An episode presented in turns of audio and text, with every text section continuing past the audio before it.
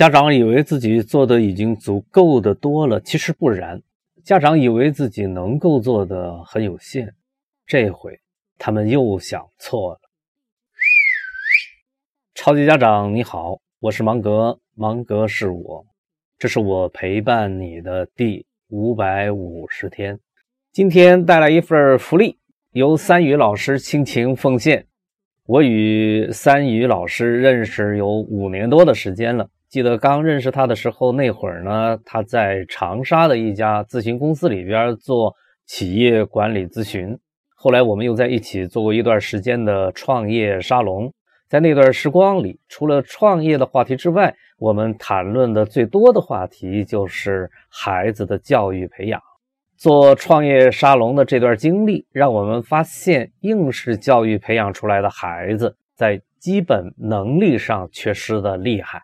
啊，根本没有打下坚实的基础。什么是基础教育？在这个问题上，整个教育圈的认知存在着严重的问题。基础不是那些浮在表面的东西。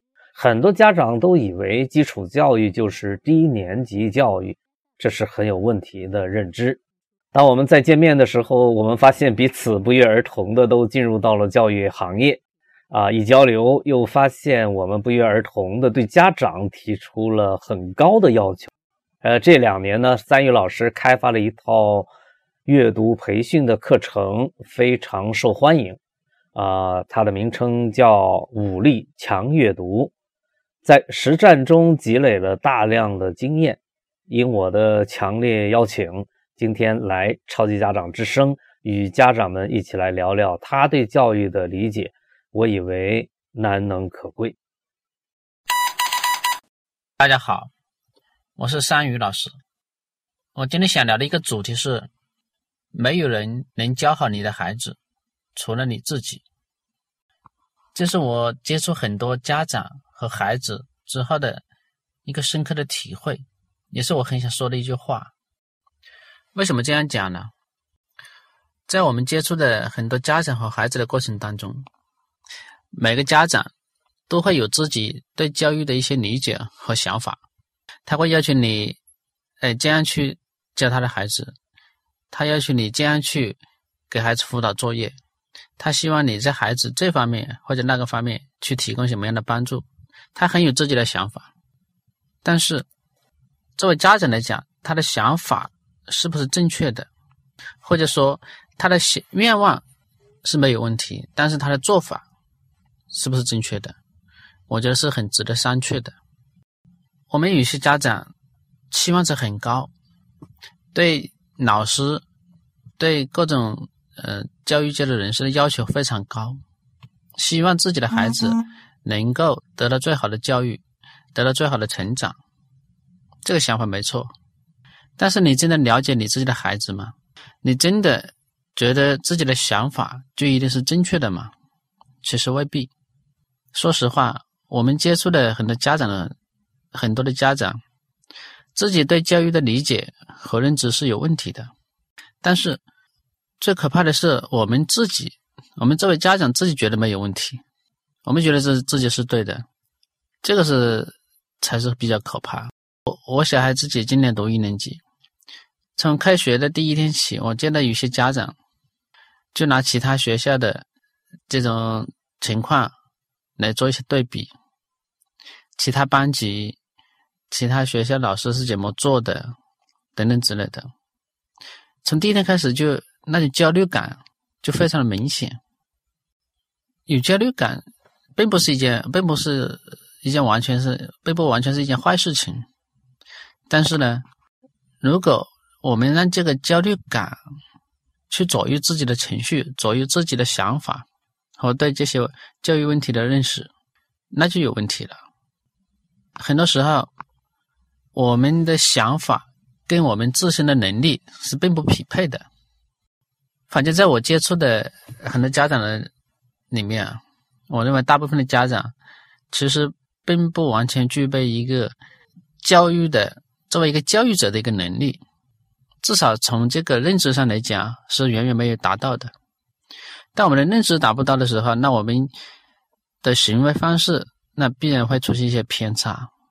我一个同学，他在教育他孩子的过程中间，他其实孩子出生之后，他就没有上班，一直陪着孩子长大。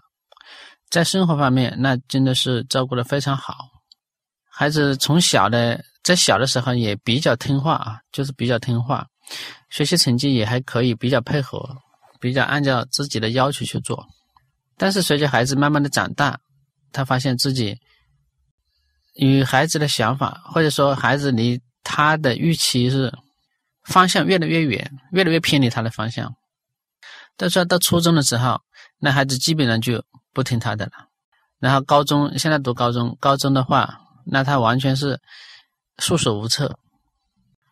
那作为家长来讲，作为一个妈妈来讲，我觉得他一直在用一些不是很正确的方式在跟孩子进行沟通、进行相处。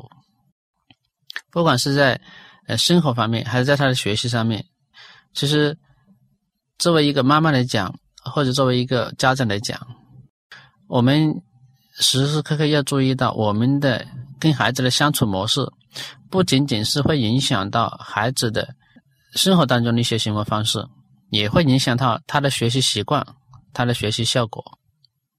很多家长觉得，呃，那学习或者教育那是学校的问题、老师的事情。老师确实在知识传播这一块，那是老师主要的职责。但是，在每一个班级来讲，老师讲的是一样的课程，教室是一样的教室，桌子是一样的桌子，环境是完全相同的。但是，班上孩子总是会有差别，有些孩子学得很好，那一下子就学不好。那这个差别在哪里呢？唯一的来源就是在家庭，在家长。孩子的差异性来源于我们家庭的差异性和我们。每个家长的差异性。如果说我们只是停留在自己的比较狭小的认知范围里面，用我们固有的经验和知识体系去教育孩子、去引导孩子，那其实是远远不够的。因为当今在今天这样一个社会，孩子他获取的知识、他的信息来源渠道、他的信知识面，那远远是超过我们那个时代的。所以，他们对这种信息的处理方式、对社会的理解和对我们周围环境的一些环境对他的影响，他们有自己的一套，有自己的认知。我们并没有办法说完全用自己的知识体系去解决这个问题。那我如我们如何跟他们相处好，用正确的相处模式去影响他们，这个就非常重要了。所以，这个也就是说，我们超级家长工程它的意义所在。如果说我们要想孩子在我们的预期的方向里面走的比较正，不偏移，那么首先我们自己作为家长来讲，我们自己要有正确的认知、正确的方向和正确的理解，要跟孩子有正确的相处模式。这些都是前提条件。我们在看重孩子知识的知识和成绩的同这个时候啊，我们忽略掉一个很重要的问题，就是学习的逻辑是什么？孩子学习的逻辑是什么？其实他是有一个底层逻辑在的。那我们认为，就是说，孩子学习他的最底层是什么呢？是他的理解力和专注力。我们可以去看一看啊，现在很多的孩子从小学开始，或者说在幼儿园阶段开始，他就是缺乏专注力和理解力的。那没有这个东西做基础的话，你上课去听课，你做作业等等之类的，你没有很好的前提条件，你当然学起来很吃力，学得很难。我们很多时候都说：“哎呦，孩子这个也会，那个也会，就是粗心啊。”这个做错了，那个做错就是粗心就会。那粗心其实它的根源就是什么呢？它就是专注力缺乏的表现。我们也见过一些孩子在写作业的时候，比如说写一个左右结构的字，写了左边的偏旁，右边的字就没写了。因为在在写这个这个字的时候，他受到了其他的外部环境一些干扰，他的注意力转移了，所以这个字写了一半，他就没写了。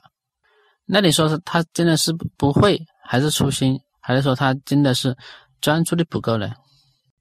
所以我们要看看它的根源是什么。所以学习的底层逻辑最底层这一块，那是专注力和理解力。再上来一层，它是我们的家庭环境和亲子关系。我们很多的很多的这种孩子在学习上感到困难或者不爱学习的，其实跟他的家庭文化和亲子关系有很大的关系。或者说，我们跟孩子相处不好，每天跟孩子处于一种战斗的模式，处于相互指责、相互批评的模式里面。你想孩子要，你想要孩子能够好好的、认真的去学习，那是非常难的。这个对于孩子来讲，就是说是他的一个。外部的力量，呃，理解力和专注力是他来自于孩子自己内在的，这是第二层。那么第三层是什么呢？是孩子的内动力和企图心。我们很多孩子在学习上是没有目标感的，这个与我们家长从小缺乏对孩子的这方面的引导和支持有关系。我们的目标感其实来源于什么呢？来源于我内心里面到底想要什，想要变成什么样子，想要成为什么样子。但是我们家长在很多时候给孩子定的目标是什么？高考，考上一个大学。那这个不是不是人生的目标，不是成长的目标。所以，孩子缺乏企图心、缺乏内动力的时候，他当然学习的不会有主动性。他是在被动的去完成一些任务，这是第三层。最顶层是什么呢？才是学习方法。我们要以下面的三层作为基础，那学习方法才会有用。但我们很多人都反过来了，我们在要孩子去掌握好的学习方法，我们也是在追求一些学习方法，而忽略掉最基础的三个层面。所以。我们也接触过很多孩子，就是说，你给他最好的方法，很好、很好、很有用的方法，但是他没有去使用的动力，没有那种自觉性，那最后的效果肯定是不如人意的。所以，老师教的知识性的东西，教的学习方法，它其实是要有我们从小有家庭与父母所给予孩子的一些基础。为基础的。如果说我们孩子缺少刚才讲的这个底下这三层，那么在学习的过程中间，他有再好的老师、再好的学习环境、再好的学习方法，他可能也学不好。所以从这些层面来讲，没有人能够教好你的孩子，除了你自己。如果你自己不打好，不给孩子打好这些基础，其他人都无能为力，所以我的理想是，决心通过读书改变命运的家长，能拥有世界上最好的一个班级——而是 PP 动车班。你只有成为一个更好的家长，你才能培养出更好的孩子；你只有成为一个超级家长，你才能够培养出一个超级孩子。这个世界上真正的天才并不多，所以都是通过后天的培养。才能达到一定的高度。这个培养，它的最底层或者是最核心的，一定是来自于家庭，来自于父母，而不是来自于老师。老师他是需要在一定的基础之上，才能发挥它的作用。所以，如果说你想让你的孩子成为一个更加出色的孩子，你就要通过学习，成为越来越出色的。家长，这也是二十 PP 动车班它的意义所在，它的价值所在。我相信您一定能够在里面获得很多的营养，去滋养你的人生，去滋养你的孩子，去让孩子通过学习、通过教育来改变将来自己的人生。我相信，只要你做到了，孩子。一定也能做到。感谢三宇老师带来的好声音。我以为这个内容家长们可以多听几遍，有什么心得就多多的冒泡，多多的互动，畅所欲言，将三宇老师带来的精华好好的消化，好好转化，应用到各自的超级家长工程的实践当中去。还是那句话，好东西也得经过记忆、思考、应用三个环节，才能够真正。变成你自个儿的，这是芒格陪伴你的第五百五十天。来日方长，我们在一起让改变发生，我们在一起让教育百分百成功。